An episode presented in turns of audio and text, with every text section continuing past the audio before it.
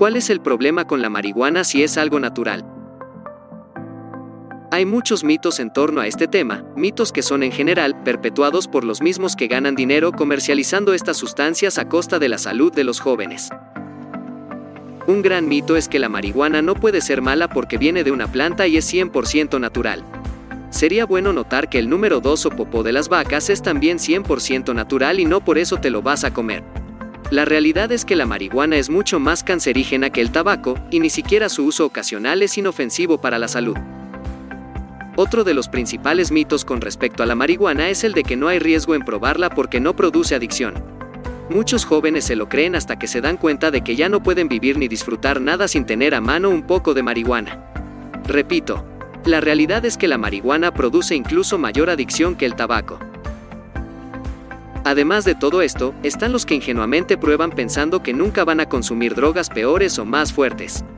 Pero la realidad muestra que quienes consumen marihuana en algún momento se sienten tentados de probar otras sustancias, y lo hacen pensando que podrán controlar la situación. Cosa que no sucede, y entonces terminan cada vez más enredados. A propósito, me pareció gracioso cuando me enteré de la historia de un científico que condujo un experimento en el cual dejaban que algunos monos tuvieran acceso libre a la cocaína. En un principio, de a poco, el científico fue agregando cocaína a los alimentos de los monos hasta que comprobó que ya eran adictos a la sustancia. Un día el científico y sus ayudantes decidieron que ya era tiempo de que la cocaína fuera de libre acceso para los monos, así que agregaron unos tubos por los que los monos podían aspirar la cocaína. El científico esperaba una reacción exagerada, pero aún así se sorprendió. Los monos, ya adictos, no aspiraron 10 veces, ni 20, ni 100.